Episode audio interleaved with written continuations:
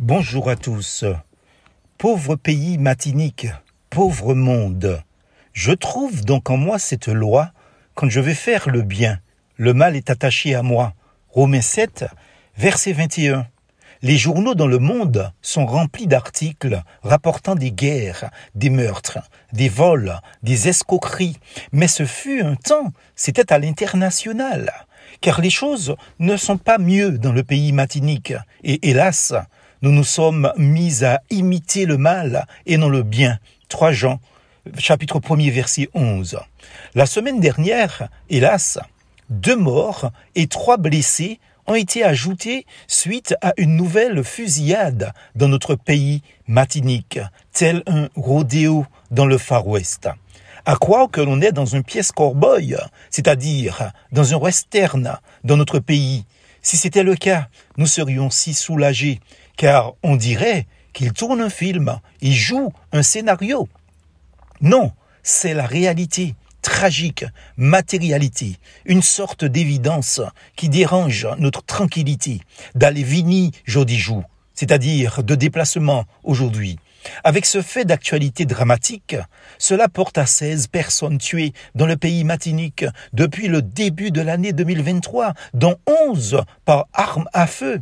Avec ça, certains continuent de penser que la Martinique est l'île aux fleurs et que l'homme est bon. Ils me disent de ne pas généraliser. C'est ça.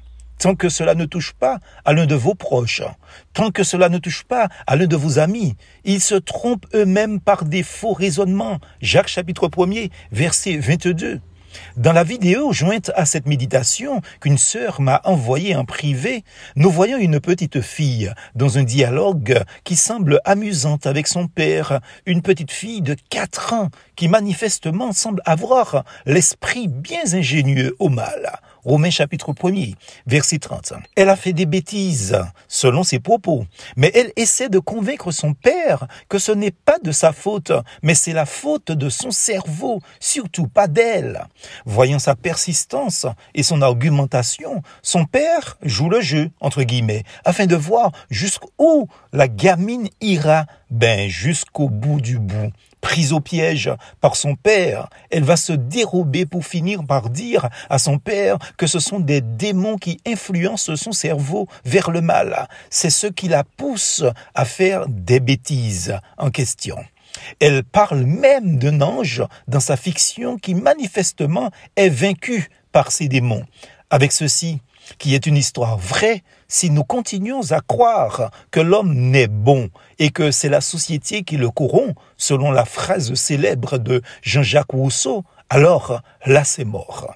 Mais les faits sont là, car notre conscience que nous essayons de taire nous disent le contraire. Le mal vient du cœur de l'homme. Romains chapitre 7, verset 17 à 25. Sun Tzu, un penseur chinois qui a vécu aux alentours de 312 à 235 avant Jésus-Christ, affirmait la nature de l'homme est mauvaise, sa bonté est culture acquise. C'est aussi ce qu'a dit le poète Ovide en 43 avant Jésus-Christ et qui est mort en 18 avant Jésus-Christ, bien sûr. Je vois le bien, disait-il, je l'approuve et je fais le mal. Jésus a enseigné la même chose de toute manière et de façon très claire. C'est du cœur que viennent les mauvaises pensées, les meurtres, les adultères, les débauches, les faux témoignages, les calomnies, Matthieu chapitre 15, verset 19. Mais à la différence des penseurs cités plus haut, Jésus, lui, nous donne la possibilité de changer. L'apôtre Paul l'a constaté dans sa propre expérience. Ce qui est bon, disait-il, je le sais, n'habite pas en moi.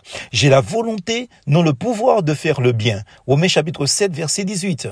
Seul Jésus l'a libéré. Seul Jésus, lui, peut libérer le pays matinique et le monde de cette violence, de cette apparente fatalité. Ne nous laissons donc pas berner par les affirmations optimistes, mais idéalistes de certains penseurs. Cherchons plutôt la seule véritable libération. Cette libération est en Jésus-Christ seul. À lui toute la gloire. Solideo, Gloria. Plus force en Jésus.